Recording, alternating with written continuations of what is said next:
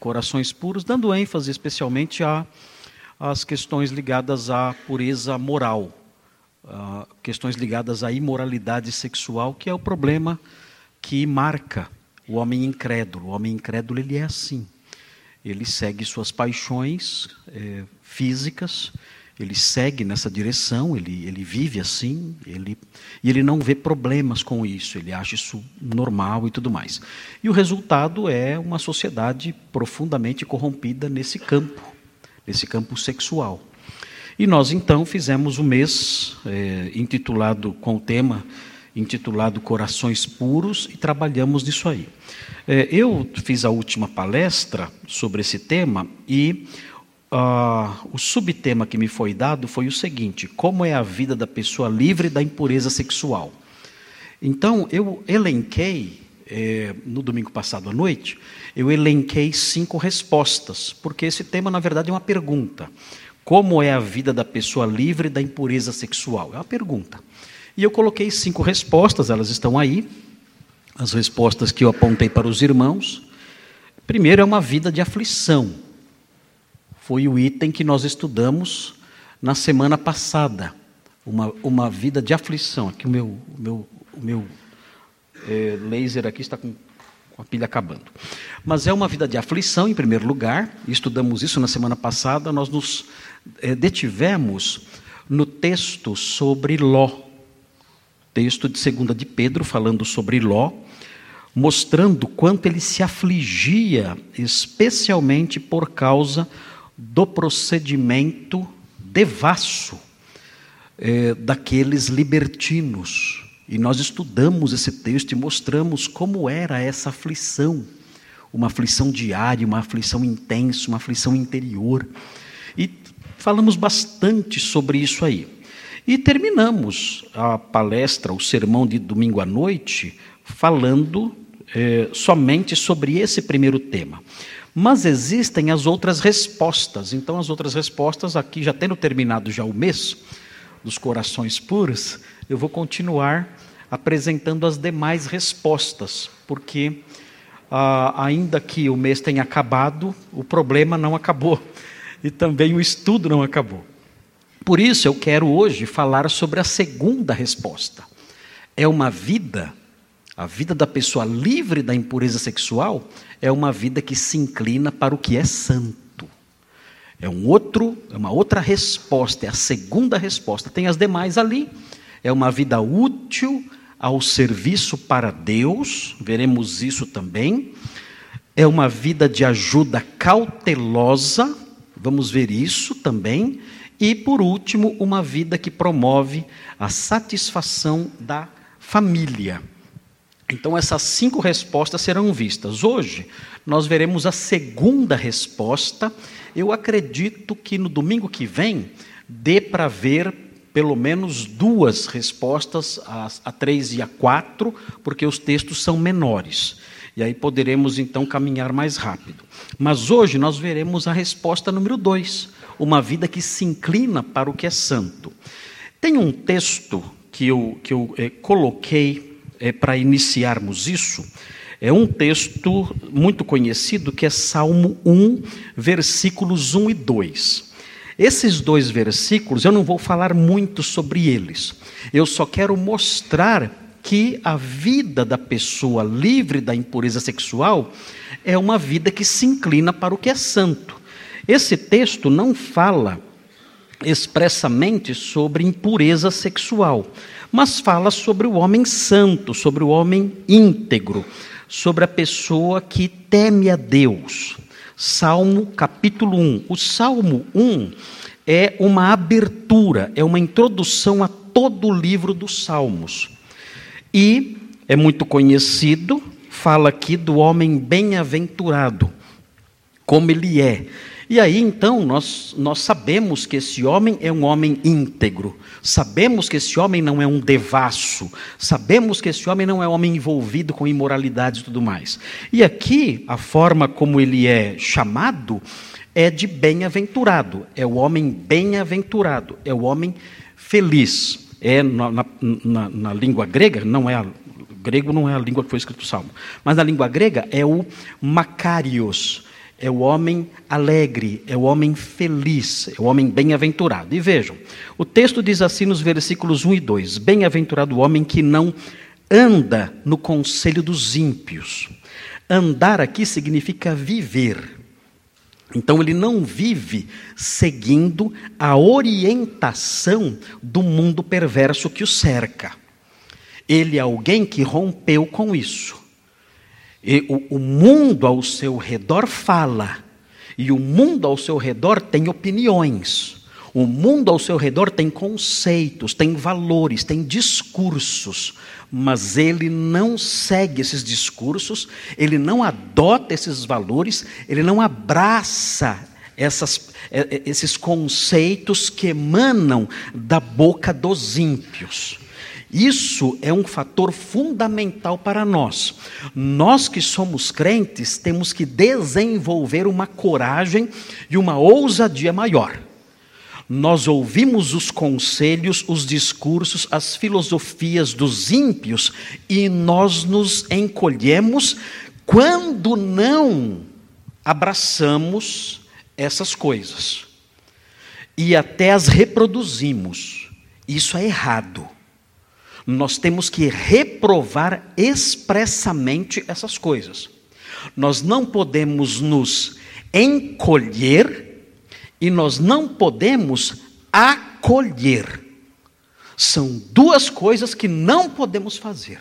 Nós não podemos nos encolher covardemente e silenciarmos, o texto bíblico diz, o apóstolo Paulo diz que temos que reprovar expressamente as obras infrutíferas das trevas, devemos reprová-las. O mundo tem que saber que nós não aprovamos essas coisas, que nós somos contra essas coisas, expressamente contra.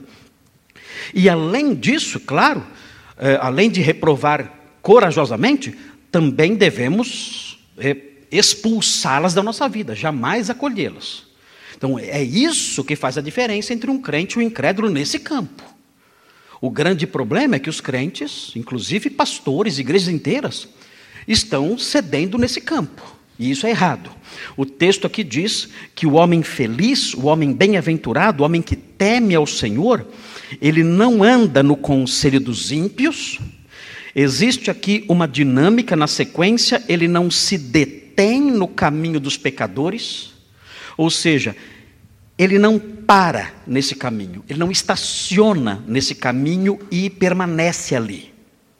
No primeiro verbo, ele está andando. De repente, além de andar no caminho errado, ele para nesse caminho, estaciona nesse caminho e permanece ali, não sai de lá. E o versículo cresce, porque a coisa piora. Ele anda nesse caminho sujo, ele para nesse caminho sujo e veja o que ele faz. Ele se assenta junto com as pessoas que estão nesse caminho. É um processo de crescimento no mal. Ele anda, para e senta. Meu Deus, não era nem para ter começado a andar. Mas ele anda, para e senta. E fica ali, dialogando sentado na mesa, ali numa mesa redonda, dialogando amigavelmente, tranquilamente, com os escarnecedores. Quem são? São os zombadores, aqueles que zombam da palavra de Deus, do próprio Deus, dos seus valores. Ele se detém ali, se assenta ali e tem tranquila e serena comunhão com essas pessoas. Isso aqui que temos aqui é um quadro vivo de muitos crentes, na faculdade, no trabalho, no seu dia a dia, na sua família, entre os incrédulos da sua família. É um quadro vivo disso. Ele anda de acordo com o conselho dessas pessoas, ele se detém nisso e fica nisso, e tem comunhão pacífica, serena, alegre, feliz, fica à vontade, ali sentado na roda dos zombadores de Deus. Então vejam, vejam como é essa pessoa bem-aventurada. Ela não faz nada disso, nada. Vejam então o que ela faz. Esse homem que repudia esse modo de vida sujo e repudia esses discursos. O texto diz: Antes, o seu prazer está na lei do Senhor. E vem aqui, na sequência, uma frase paralela. O texto diz que o seu prazer está na lei do Senhor, e no paralelismo da poesia hebraica, vem um correspondente da primeira frase. A poesia hebraica é feita por paralelismos. O que nós temos agora aqui na sequência é um paralelismo que como que exemplifica ou amplia o que foi dito no começo, esclarece o que foi dito no começo. Como é ter prazer na lei do Senhor? Como se expressa isso? Como o prazer na lei do Senhor se evidencia? A frase B, a linha B do versículo 2 mostra. Como alguém tem prazer na lei do Senhor? O versículo 2 no finalzinho diz: Na sua lei medita de dia e de noite. O que é isso? O que é meditar de dia e de noite na lei? Ah, é ficar pensando na lei. Nossa, os dez mandamentos, coisa linda. Não é isso. Não é isso. Aqui a, a, a tradução não foi muito feliz. Meditar na nossa cabeça é ficar pensando. Né? Você dorme de dia e de noite pensando na Bíblia. Nossa, como a Bíblia é legal. Estou meditando aqui. Tá, né? Fecha os olhos, caminho. Estou meditando na lei do Senhor. Não é isso. Não é nada disso. É, não é errado fazer isso. Pode meditar, pode dormir pensando nos versículos, decorar versículos e meditar neles o tempo todo. Mas aqui é uma disposição muito mais dinâmica.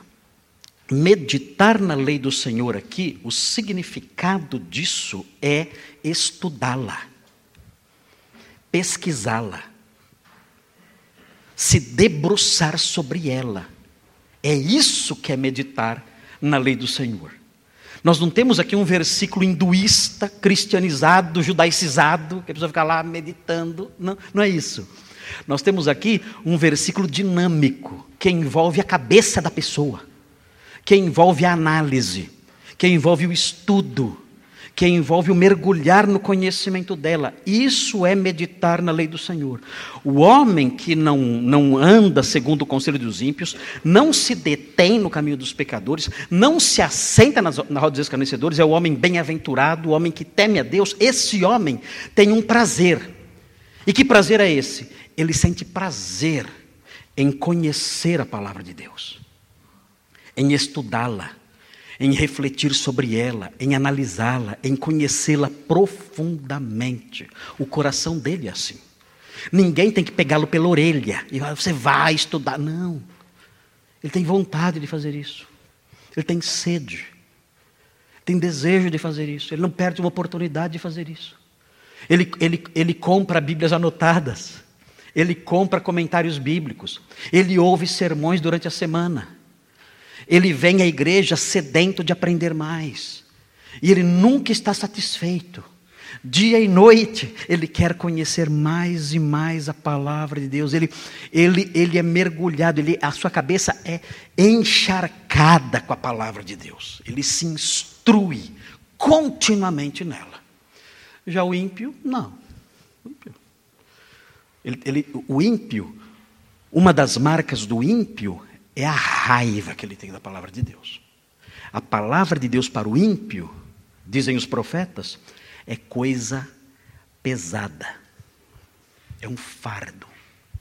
Eles não gostam dela, ela é coisa incômoda, ela é coisa insuportável. Eles não podem aguentar a palavra de Deus porque ela é ruim, ela é má, ela é um estorvo. Assim são os ímpios.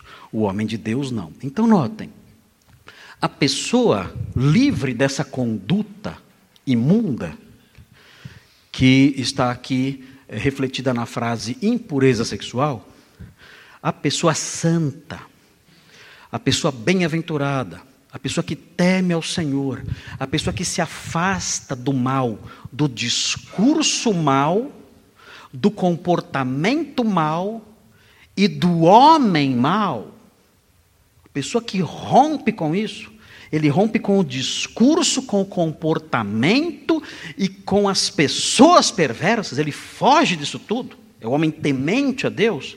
Esse homem, ele tem uma inclinação Vejam, item 2, uma vida que se inclina para o que é santo.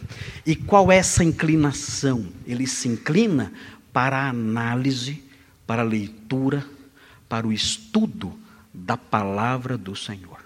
Tem prazer nisso. Ele gosta disso. Ele precisa disso e se deleita nisso. Então, esse é o homem que tem a vida magistral, esse é o homem que tem a vida exemplar.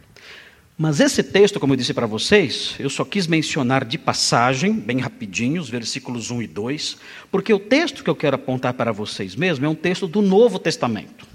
E vocês vão caminhar comigo sobre esse texto, que é o texto de Romanos 13. Eu gosto muito desse texto de Romanos 13. Há vários, alguns anos atrás, nós estudamos o livro inteiro de Romanos aqui na igreja. E eu gosto muito, especialmente, desse texto de Romanos 13. Porque esse texto, ele é muito prático, aliás, a partir do capítulo 12 de Romanos, nós temos uma parte bastante prática de Romanos. Romanos, até o capítulo 11, é muito, é muito teológico, é teórico, é uma parte mais doutrinária. Romanos, capítulo 1 ao capítulo 11, é a parte doutrinária de Romanos. Mas do capítulo 12 até o 16, aí nós temos a parte prática de Romanos. Então o capítulo 13 está inserido na parte prática de Romanos. E o texto que eu quero ler para vocês é um texto que marcou muito a história da igreja cristã.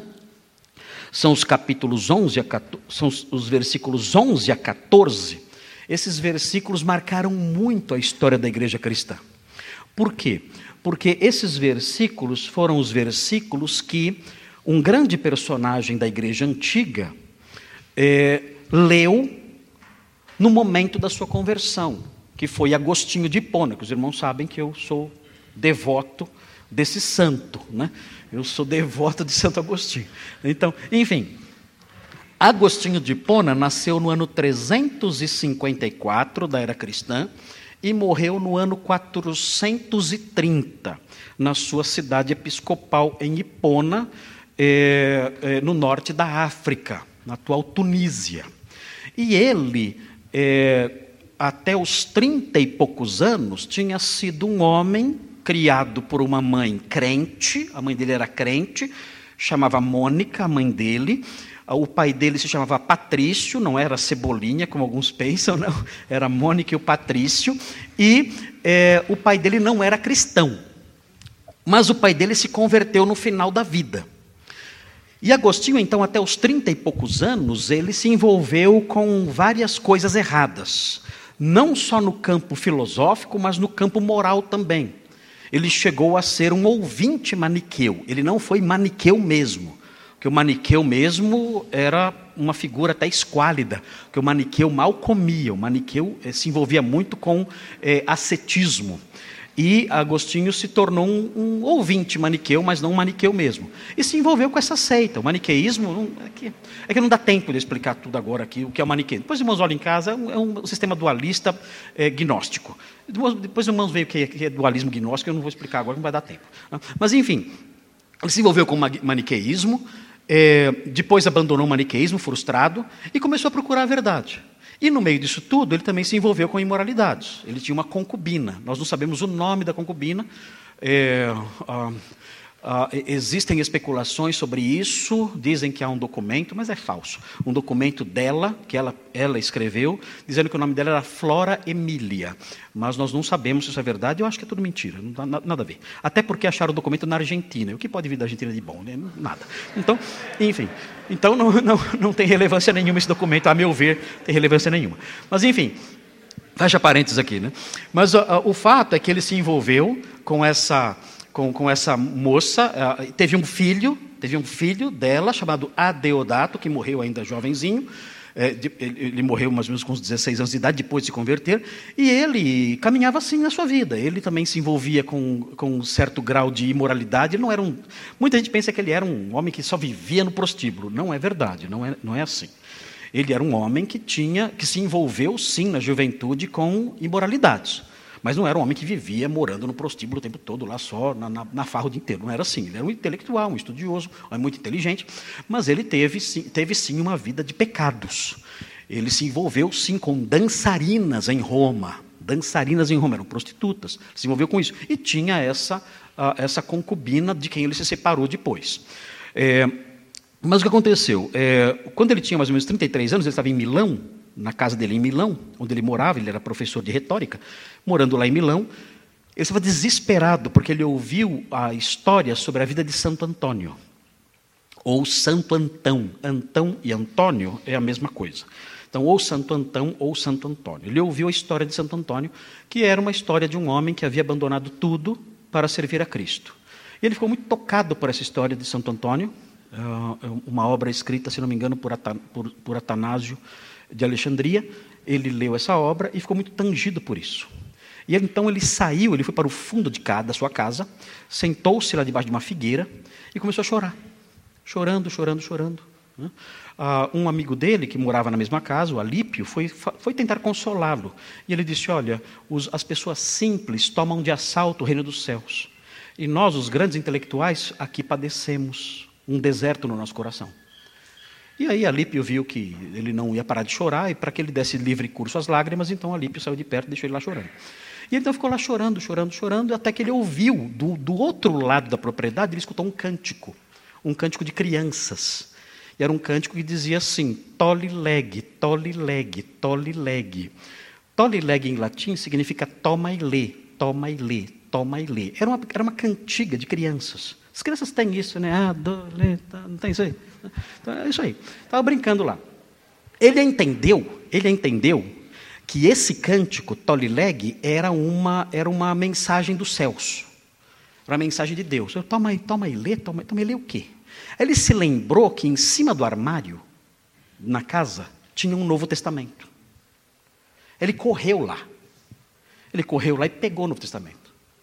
Ele pegou o Novo Testamento, voltou para debaixo da figueira e abriu em qualquer lugar. Abriu, abriu lá. Né?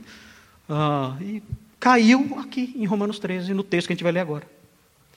Então, quando ele leu esse texto, exatamente o texto que nós vamos ler agora, quando ele leu esse texto, ele viu isso, ele falou: Meu Deus. Ele, naquele instante, naquela hora, ele creu em Jesus. Naquele, foi instantâneo. Ele leu, quando ele leu, ele creu em Jesus. Ele fala que naquele instante, um fardo gigante, naquele jardim, no fundo da casa dele em Milão, um fardo gigante caiu das suas costas. E aí ele nasceu de novo. Na página seguinte ao seu testemunho nas confissões, ele escreve assim: Tarde te amei, doçura minha. Tarde te amei. Eu demorei muito para te conhecer. Então é muito lindo, é um texto que marcou muito a história da igreja, porque ele foi o maior teólogo da história do cristianismo. Agostinho é insuperável. É insuperável, não existe ninguém com a, com a, com a inteligência, a habilidade e a capacidade dele. Ah, ele não cometeu erro nenhum? Claro que cometeu, lógico. Só eu não cometo erros, né? Só, só, você não comete erros. Mas ele cometeu, claro. Erros teológicos? Claro que sim, óbvio, ele não é Deus. Não estou dizendo que ele é Deus. Estou dizendo que ele foi o maior teólogo da história da igreja cristã. Não surgiu ninguém como ele depois. Não surgiu. É impossível. Não dá. Não dá. É insuperável, é uma cachoeira, é um oceano, é uma coisa fantástica. Muito bem. Vamos então ler o texto? Quem sabe? Quem sabe alguém aqui não se converte lendo o texto também, né? Quem sabe? Algum incrédulo aqui hoje?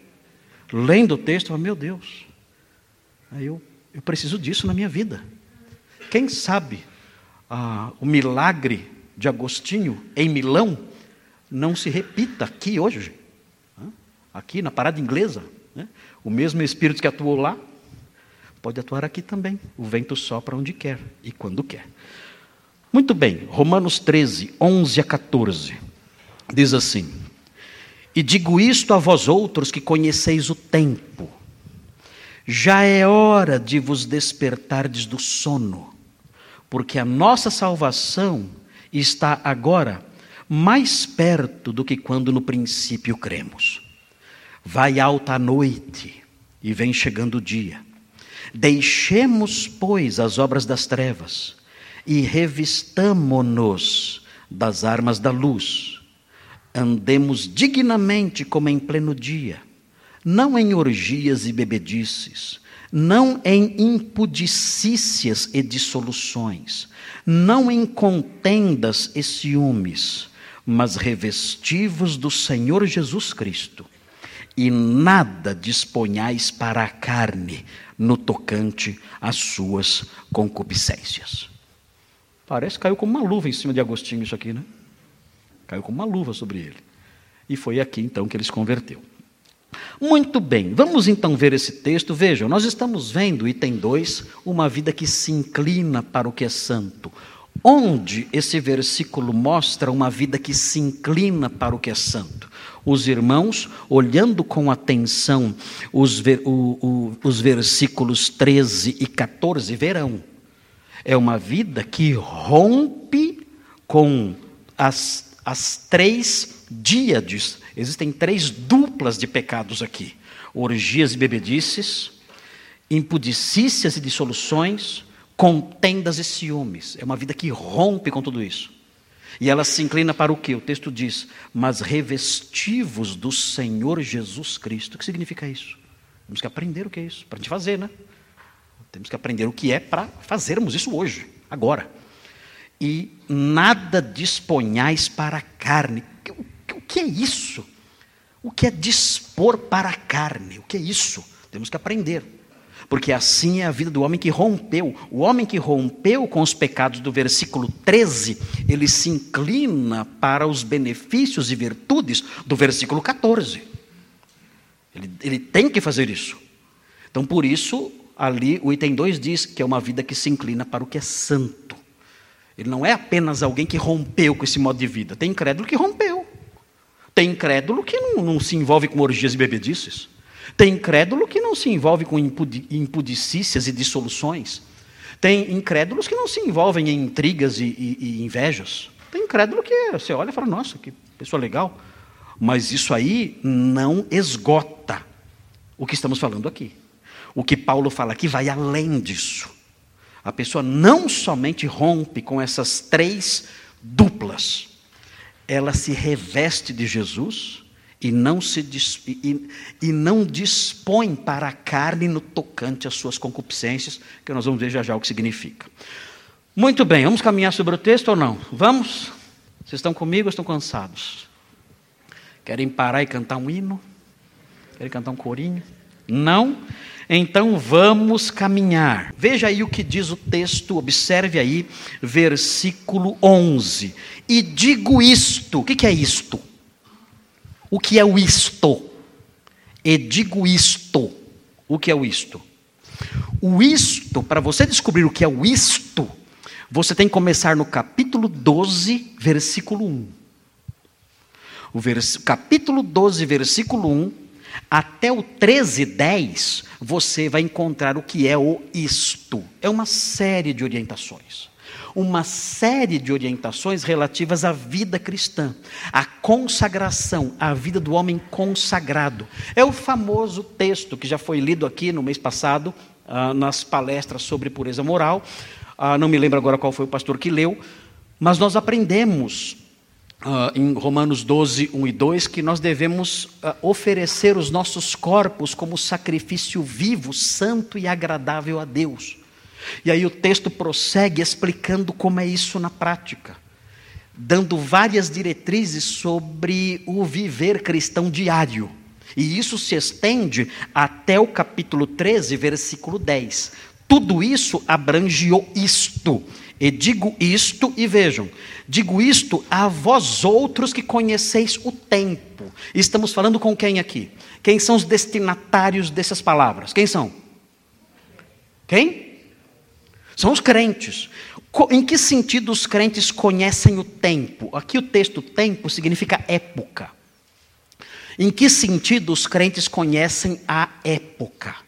Nós conhecemos a época no sentido de que nós sabemos que várias etapas do plano de Deus na redenção da humanidade já se cumpriram. Os irmãos estão estudando comigo Gênesis já há alguns meses. E temos aprendido. E temos aprendido sobre o desenrolar do plano de Deus.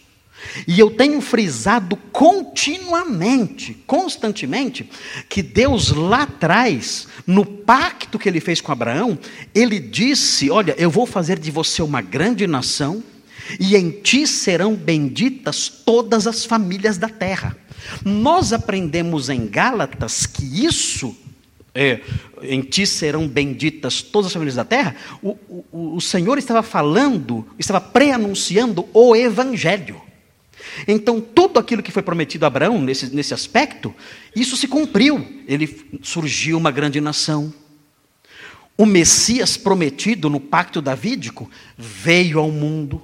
As etapas do plano de Deus foram se cumprindo ao longo dos séculos. O Messias veio aqui, veio ou não veio? Veio Nesses últimos dias, o, o, autor de Hebreus chama a presente era de os últimos dias. Ele fala: nos últimos dias Deus nos falou pelo Filho. É, são, são os últimos tempos. Nós vivemos, o Novo Testamento mostra que o período entre a primeira vinda do Messias e a segunda vinda do Messias é chamado de últimos dias. Nós estamos nos últimos dias há dois mil anos. Nós vivemos nos últimos dias. Eu lembro que a minha mãe, quando eh, eu era criança, eu lembro que ela ouviu rádio, nós não tínhamos televisão, ela ouviu rádio, notícias horríveis, ela falava assim: não é possível, nós estamos nos últimos tempos. Eu ficava olhando, meu Deus, tô... eu sou criança ainda, Senhor, deixa eu crescer um pouco mais. Nós estamos, ela estava certa, porque nós estamos nos últimos tempos há dois mil anos. Desde que Jesus subiu aos céus, nós, foi, inaugurado, foi inaugurado o período chamado últimos dias, e vem até hoje. Então, nós que somos crentes sabemos disso, o incrédulo não sabe nada. Na cabeça do incrédulo, a história é uma locomotiva louca. É uma locomotiva sem freio, que está aí, correndo solta aí, e uma hora explode tudo, sei lá onde vai parar isso aqui. Para nós, não. Nós sabemos que existe um plano de Deus um plano de Deus para as eras. E ao longo dos séculos ele foi cumprindo o seu plano. Vindo, porém, a plenitude do tempo, Deus enviou seu filho, nascido de mulher, nascido sob a lei. O que é isso? O que isso mostra? O que é plenitude do tempo? A expressão paulina, plenitude do tempo, significa a hora certa. Chegando a hora certa, quando, quando a hora se completou, quando o tempo se completou, Deus enviou seu filho, ou seja, ele tinha agendado. Deus tinha agendado o tempo certo de enviar seu filho. E ele mandou então seu filho. Seu filho veio aqui, padeceu, cumpriu as profecias dos profetas, dizendo que ele morreria. E ele morreu, padeceu, subiu aos céus, foi glorificado. E agora aguardamos a sua volta. Então nós conhecemos o tempo, nós conhecemos as eras e sabemos que essa é a última era. O período entre a primeira vinda e a segunda vinda são os últimos tempos. Depois disso, depois disso, será inaugurada uma era que envolve a intervenção direta de Deus sobre a história. A presença dele direta aqui. Mas nós estamos nos últimos tempos da velha ordem. Nós estamos na última era da velha ordem. Nós conhecemos o tempo tempo, diz o apóstolo Paulo.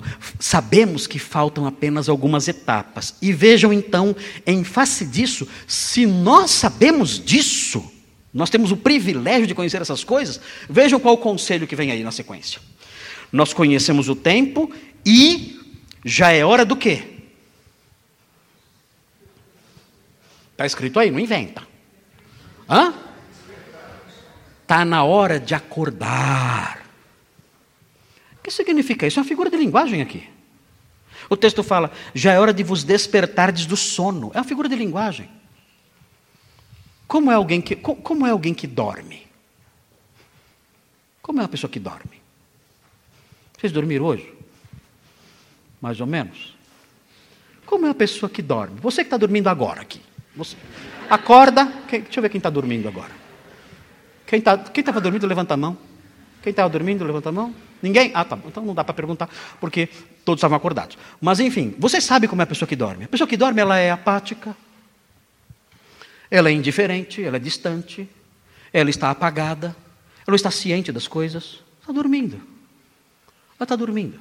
Assim é a pessoa que dorme. Aqui o texto está falando de um cristianismo assim. Como é o cristianismo de alguém que dorme? Quem pode falar aqui? Pode falar. Palavra com vocês. Como é o cristianismo de alguém que está dormindo? Como é? Fale. Está todo mundo aqui dormindo, né?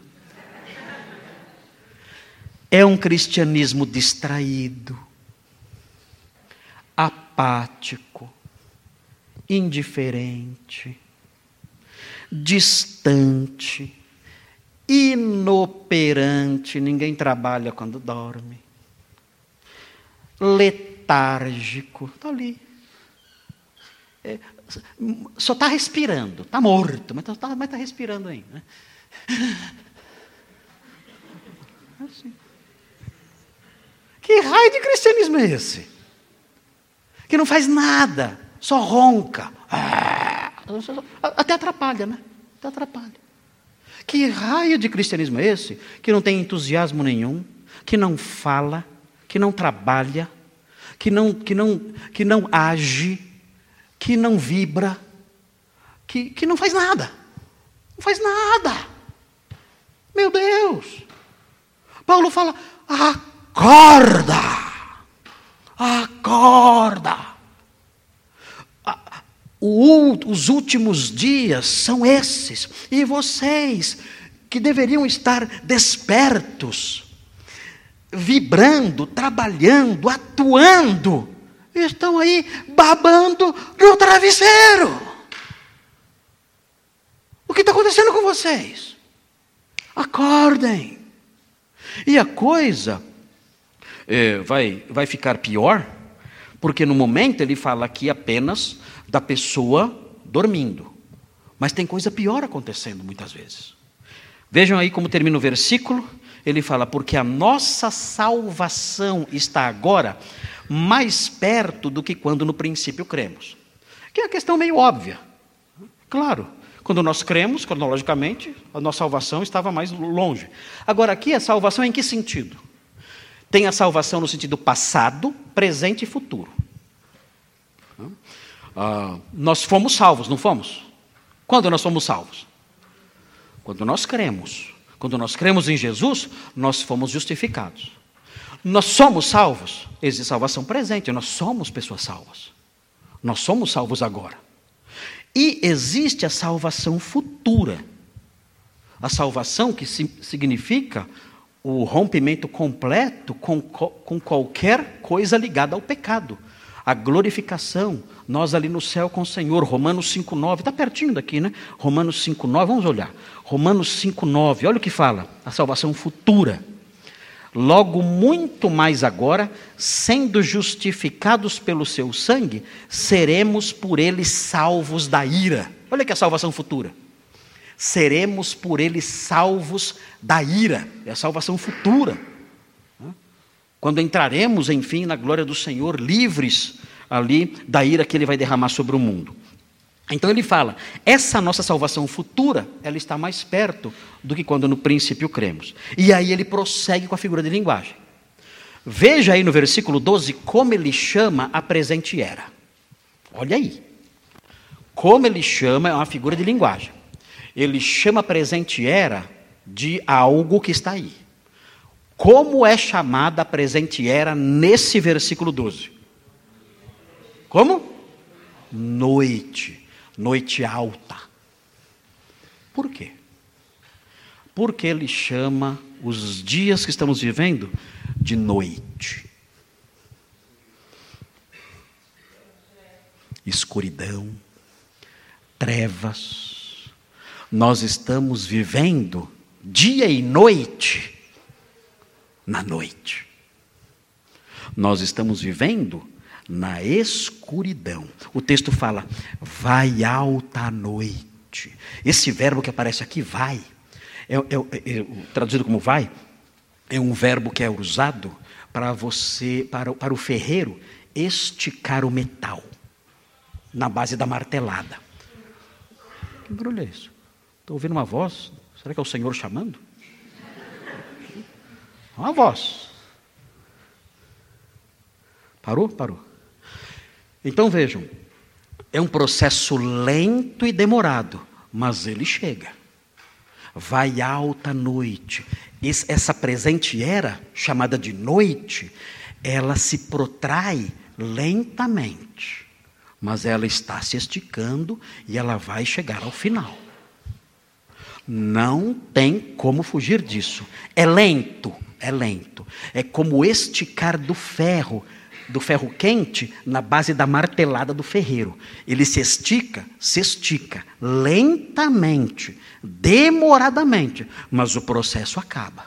O que Paulo está dizendo aqui é que essa era está caminhando, ela está seguindo em frente, e ela vai passar como toda noite passa. Veja o que vem a seguir vai alta noite e vem chegando o dia. Que dia é esse? Esse é o dia escatológico. É quando o Senhor vai voltar para inaugurar uma nova era, uma nova ordem. O texto está dizendo que um dia a luz vai invadir as trevas e vai começar uma nova época, um novo tempo. Agora vejam o que acontece então em face disso. Eu tenho que acordar, saber disso. Olha, nós estamos na noite, a noite está caminhando, nós temos que despertar, temos que despertar porque o dia está chegando. E ele prossegue e agora ele nos alerta sobre perigos maiores. Não é só dormir que é perigoso. Veja o perigo que vem agora. Deixemos, pois, as obras das trevas Quais são as obras das trevas? As obras das trevas estão elencadas no versículo 13. Dá uma olhadinha aí. Veja no versículo 13 quais são as obras das trevas. O texto aí fala. Veja aí, 13. Orgias e bebedices. O que são orgias e bebedices? Orgias, eh, orgia era uma palavra usada para procissões que saíam de madrugada com pessoas, eram pessoas que saíam na noite em festas cantando, bebendo e cantando, pela madrugada fora, homens e mulheres, e na farra. E eles paravam em frente à casa de alguém que participava do grupo, e ficavam ali cantando, e bebendo, e rindo, e gargalhando, e no final de tudo, essa grande festa, geralmente em honra a um deus como Baco, que era o deus do vinho, em honra a esse Deus, geralmente, depois, no final disso tudo, no, na, na madrugada disso tudo, então, de uma noite assim, eles então caíam em devassidão sexual. Então era isso. Começava com uma farra, uma farra de rua, com pessoas gritando na rua, pulando, dançando, bebendo, gritando, não sei se vocês já viram isso em algum lugar. Na, época, quando os homens eram selvagens e sem instrução e pouco evoluídos, eles eram assim. Hoje eles melhoraram muito. Eles evolu evoluíram demais. É, é, agora, é, agora não é mais de noite, agora é dia e noite. Né? Agora, agora é com crianças. Na época não tinha criança junto, agora é com criança. Então era assim, era uma parada. Era uma parada isso aqui. Era um desfile. Então eles saíam na rua gritando, pulando, bebendo, dizendo coisas sujas, cantando sujidades, e aquela baderna toda, num dado momento paravam na casa de alguém. E aí, queridos, aí eles davam, nas altas horas da noite, davam vazão a toda a sua lascívia, toda a sua imundícia. Eles então eh, ficavam assim até o outro dia. Isso eram as orgias ali. Começava desse jeito, festas, desfiles, né? todos na rua gritando, e aí terminava desse jeito. Aqui o texto fala de orgias e bebedices, as coisas andavam juntas. Eles praticavam essas coisas junto com a bebedice, a bebedice fazia parte disso. O texto fala de mais obras da noite, impudicícias e dissoluções. Impudicícias, a palavra significa deitar-se num leito. É uma palavra muito sugestiva. Impudicícias, o sentido literal é esse: deitar-se numa cama. E é claro que a conotação é sexual. Então, não ande em impudicícias, em fornicações, em prostituições, em adultérios, impudicícias e dissoluções. Dissoluções envolve uma vida desenfreada em todos os aspectos, inclusive no aspecto sexual. Aqui é a pessoa que dá livre vazão à sua lascívia. Ela não tem freios. não tem freios. Ela é dissoluta, ela tira cercas, ela tira cercas e atravessa todos os limites e rompe todos os limites possíveis. Essa é a pessoa dissoluta e impudica. É, então, é, é muito forte a conotação de imoralidade sexual presente aqui.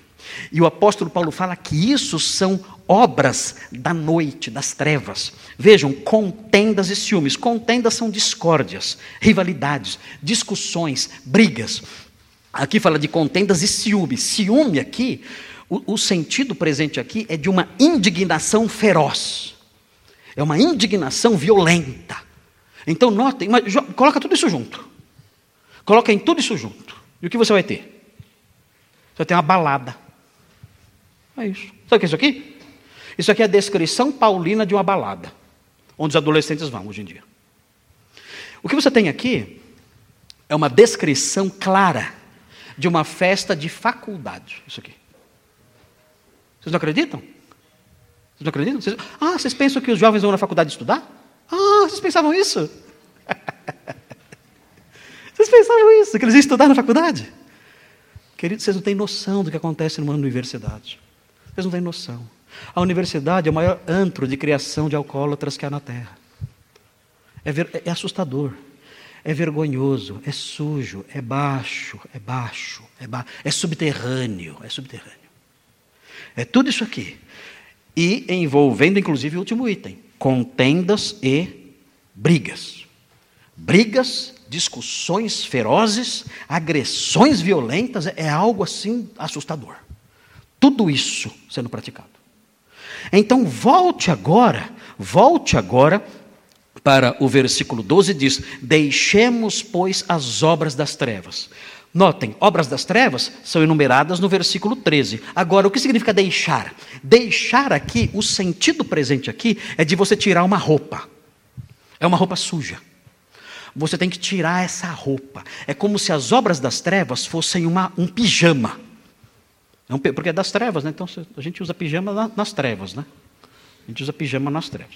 Então o que, o que é isso aqui? Essas coisas do versículo 13 são um pijama imundo. Um pijama imundo. É isso. Deus está dizendo: tire esse pijama porco. Tire esse, tire esse pijama imundo. Olha, não é para lavar, joga no lixo esse pijama, já não tem mais como se recuperar isso aí. É um pijama tão porco, tão sujo, tão encardido. Joga isso no lixo. Arranque o pijama imundo e jogue fora. Esse pijama são obras da escuridão, obras da noite. Você tem que se livrar desse pijama. A minha esposa, quando ela era seminarista, ela ficou um ano, um ano, não, seis meses, né?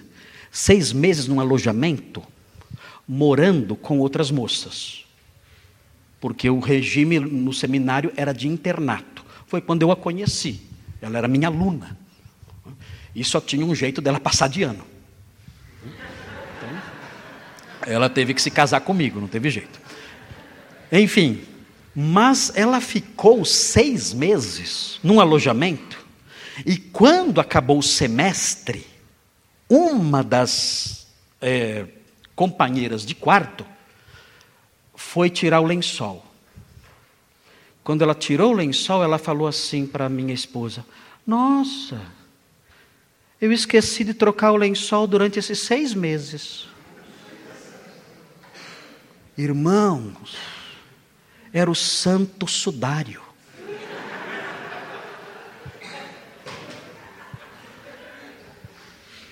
Era o sudário de Turim ali, ó. Era o, o corpo dela ali marcado ali, ó. Ali, ó. Encardido ali, ó. O corpo não dobrava o, o lençol, não dobrava. Tiveram que bater com martelo para tentar dobrar o lençol.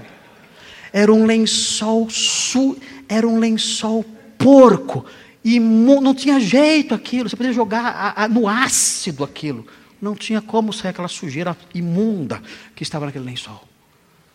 E aquela. Não, não, não, vou nem falar, mas espero que ela não tenha se casado. Que imagina a situação. Imagina a situação. E ela só trocou o lençol porque acabou o semestre. Se, se a coisa fosse de um ano, meu Deus do céu, ia virar um fóssil. Ia virar um fóssil, ia vender, ia vender para o museu, era um fóssil. Ia virar petróleo, aquilo lá não sei. Mas, enfim, é esse tipo de roupa da noite, é esse tipo de roupa noturna que Paulo fala aqui. Ele fala: olha, vocês têm que se livrar desse lençol que os envolveu durante a noite. Vocês estavam dormindo envolvidos num lençol encardido, sujo, mal cheiroso, podre, que eram essas obras. Essas obras que são elencadas no versículo 13. Ah, meu Deus, arranquem esse lençol. Arranquem esse lençol e joguem fora. E em lugar de usar esse lençol imundo, veja o que tem que fazer.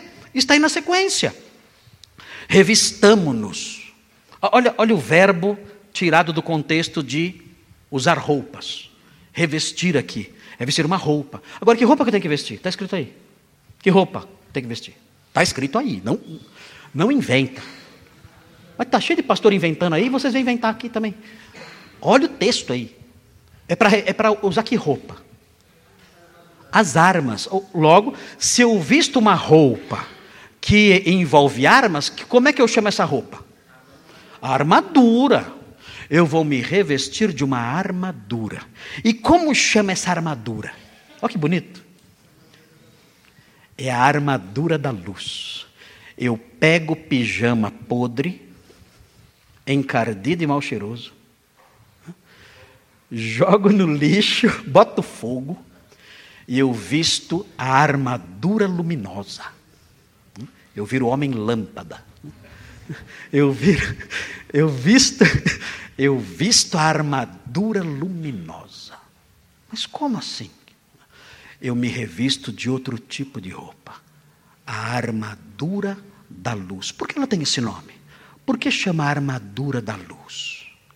É a armadura, é a armadura daqueles que, que pertencem ao dia que está chegando. Por isso é a armadura da luz. É a armadura própria de quem pertence à luz. É a armadura própria daqueles que estão aguardando o dia de luz que está chegando. É essa, é essa a armadura. E, e, e, o texto vai explicar melhor o que ela é. Vejam, vejam no versículo 13, porque no versículo 13 ele vai explicar como essa roupa não é o pijama mal cheiroso, não é. Todo mundo vai lavar o pijama hoje em casa, né? Todo mundo vai lavar o pijama em casa. Lave mesmo que ninguém suporta mais. Mas enfim, não é o pijama, não é o pijama imundo é algo diferente. Não é aquela descrição suja que o versículo 13 na parte final aponta. É algo diferente. Veja o que diz o versículo 13, vai explicar como que é essa armadura, essa roupa cintilante, essa roupa linda, iluminada. Vejam, andemos. Ah, vestir a roupa da luz também envolve atos. Assim como usar a roupa, o pijama imundo, envolve atos, e vimos quais são os atos, também vestir a roupa da luz, as armas da luz, envolve atos. E que atos são esses? Andar dignamente. O que é andar dignamente? Andar de forma honesta. O que mais? Andar de modo decente. Olha, gente. Essas palavras sumiram do vocabulário das pessoas. Andar de forma decente, digna, respeitosa, andar de forma decorosa, ter decoro. Ter decoro, ter decência, ter honra, ter dignidade. Como é alguém que vive assim? Como é alguém que vive dignamente? Como ele fala? Como é o vocabulário dele? Como é o vocabulário de alguém que é, é, vive, ele é revestido da armadura do respeito, da armadura da honra, da armadura do decoro. Como é a vida dele? Como é a palavra dele? Como ele fala? Como ele se veste? A mulher, a moça que está revestida da armadura da luz, como ela se veste no seu dia a dia? Como ela anda? Como ela conversa com os rapazes? Quais são os assuntos? Os rapazes que andam dignamente, como eles tratam as moças? Como é o trato entre eles? Revestidos dessa armadura luminosa. Como é? Como são os filmes que eles assistem? Como esse homem trata a sua esposa? Como essa esposa trata o seu marido? Essa aqui, essa aqui. Como é? Como esse filho trata o seu pai? Como é? Como é esse empregado na sua empresa? Como esse empregado se comporta na sua empresa? Como esse moço, essa moça agem na escola com os seus amigos ali? Como é? A pessoa que anda dignamente, de forma decorosa, respeitosa, digna, honrosa, como é? Isso abrange tudo. Como ele gasta o seu dinheiro? Como é o seu lazer? Como é o seu vocabulário, como eu disse? Como são suas roupas? Como são suas amizades? Como são seus costumes? Como é sua casa? Como é? Vejam, a resposta a isso tudo que eu estou é, levantando aqui, os irmãos já sabem. Mas o versículo especifica. Siga, siga a leitura. Andemos dignamente, como? Como? Espera aí. Tem algo errado aqui, né? Como é que eu vou andar de dia? Se o texto acabou de falar que eu estou na noite. Como? Expliquem para mim, o apóstolo Paulo não está bem aqui. Acho que ele escreveu isso depois de ter acordado, não está pensando direito. Como é que eu vou andar em pleno dia se o dia não chegou? Como é que eu vou andar em pleno dia se a, se a noite ainda está alta? Sabe o que ele está dizendo aqui? Faça de conta que Jesus já voltou e que você já está no reino dele. Quando Jesus voltar e você estiver no reino dele, como você vai viver? Hum, eu vou viver assim, assim, assim. Ok. Então viva assim, assim, assim. Agora. Viva fazendo de conta que o dia já chegou. Gente, Precisa falar mais? Posso encerrar a aula agora? Precisa continuar? Fala para mim. Meu Deus. Não, não tem, é perfeito. É perfeito. É o resumo de todos os sermões de todos os séculos. É o resumo de todas as homilias de Agostinho, todas elas, juntas aqui. É o resumo de todos os sermões de Spurgeon, de Calvino e dos grandes homens de Deus do passado. É o resumo de toda a ética cristã. Tudo está aqui, tudo, nessa palavrinha, nessa expressãozinha, como em pleno dia. Ah, eu, pastor, eu posso. No reino de Cristo, o que você faria? No reino de Cristo, como você andaria? Como você reagiria? Como você lidaria com essa questão no reino de Cristo? É, é assim? Então faça.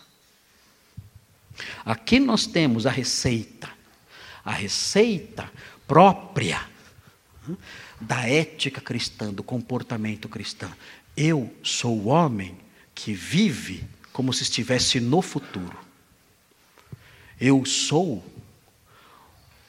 o soldado com armadura e tudo, o soldado do futuro com armadura e tudo. Eu sou o soldado do futuro. Não sou o exterminador né, do futuro. Né, que nem dá para ser com esse físico todo. Mas eu, como crente, eu sou o soldado luminoso do futuro. Olha que lindo. Quem é você, Granconato? Eu? Eu vou dizer quem eu sou. Eu sou soldado, envergando a armadura luminosa do futuro. Este sou eu. Não, não finja que, que não sabe quem eu sou. Não tente me influenciar com suas ideias, simulando não saber quem eu sou. Porque eu vou dizer a você quem eu sou. Eu sou soldado, envergando a armadura luminosa do futuro. É isto que eu sou. O que o mundo vai dizer quando eu responder assim? Interna. interna. Amém. Amém. Eu quero ser o louco do mundo. Eu quero. O mundo me chamar de louco é um dos maiores elogios que eu posso receber. Um dos maiores elogios que eu posso receber é o mundo me chamar de louco. Não pode haver maior elogio para mim do que esse. Muito bem. Você tem armadura aí ou não? É isso aí. A armadura luminosa. Agora o apóstolo Paulo, já explicamos aqui como que é andar nas trevas, né? o nosso tempo está correndo. Vejam como vai o versículo 14. Porque ele vai especificar ainda mais. Como é que eu ando dignamente como de dia? Como é que eu faço isso? Como é que eu visto a armadura? A armadura tem um nome. A armadura da luz tem um nome. Olha que legal. Vem aí no 14. Olha aí. A mesma linguagem de, de trocar de roupa. Veja no versículo 14. O que diz aí? Mas. Mas não é para revestir com a armadura da luz? O que, que é para fazer? É para se revestir com a armadura da luz ou para se revestir com Jesus? Qual dos dois? Os dois são a mesma coisa. Como é se revestir de Jesus? Jesus é uma roupa. Jesus é um lençol. Jesus é uma túnica. Jesus é uma capa. Jesus é um manto. E eu me cubro com ele. Como que é isso? Como é na prática isso? Eu visto uma capa, um manto, uma túnica chamada Jesus Cristo. Como, como é o comportamento dessa pessoa que usa essa figura de linguagem? O que significa isso? É a pessoa que tem o quê? Ela tem o quê? Ela tem o caráter de Jesus, as reações de Jesus, os valores de Jesus, a conduta de Jesus. Ela está revestida de Jesus. Ela anda como ele andou. Ela faz o que ele mandou o caráter dela expressa santidade, retidão. É assim que ela é. Ela está revestida com Jesus Cristo. E veja como termina. Vistam essa roupa. Revestir-se de Jesus é andar dignamente.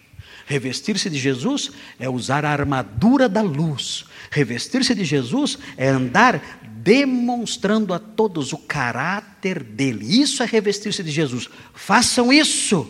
E aí vem o finalzinho, né, que termina com mais um alerta. Além de fazerem isso, o texto diz: nada disponhais para a carne, no tocante às suas concupiscências.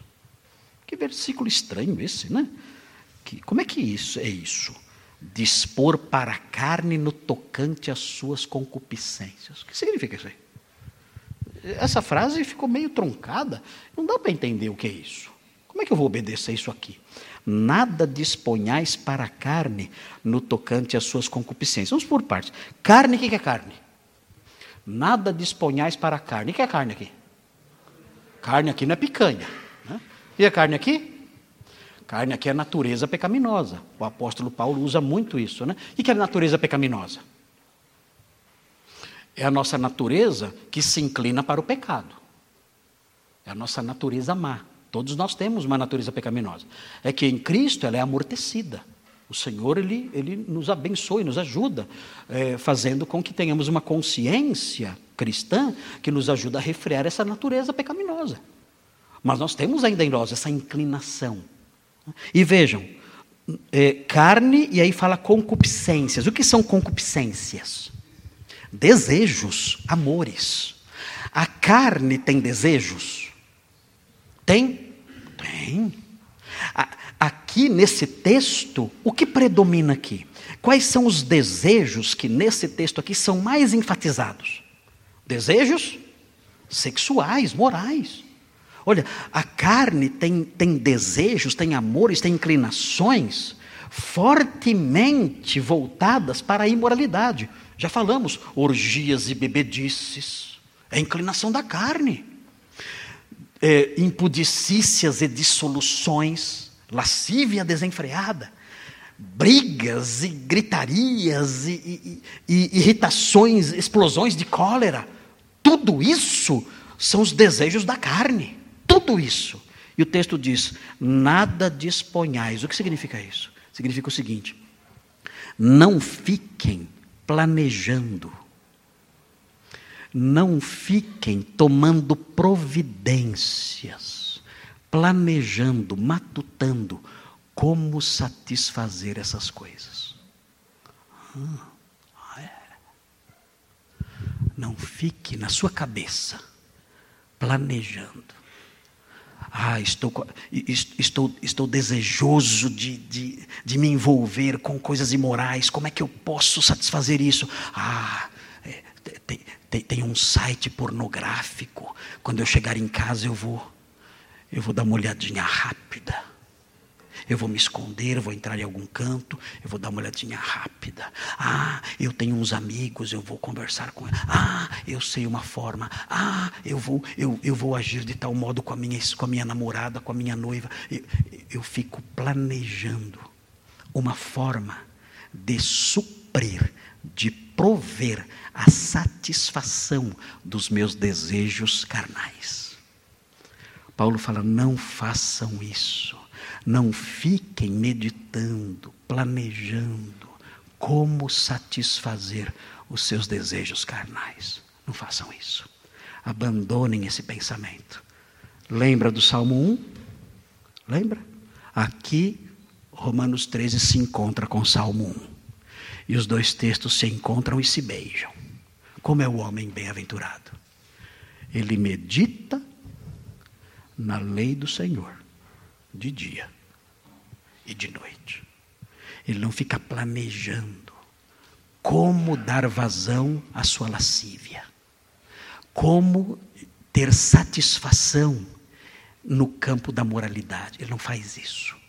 Ele medita, ele estuda, ele se aprofunda na lei do Senhor, de dia e de noite.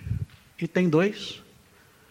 É uma vida que se inclina para o que é santo. Todos aqui são do dia? Quem é da noite, levanta a mão. Ninguém? Ok. Então, hoje, hoje, joguem fora o pijama sujo, vistam a armadura luminosa e andem dignamente, revestidos do Senhor Jesus. É isso.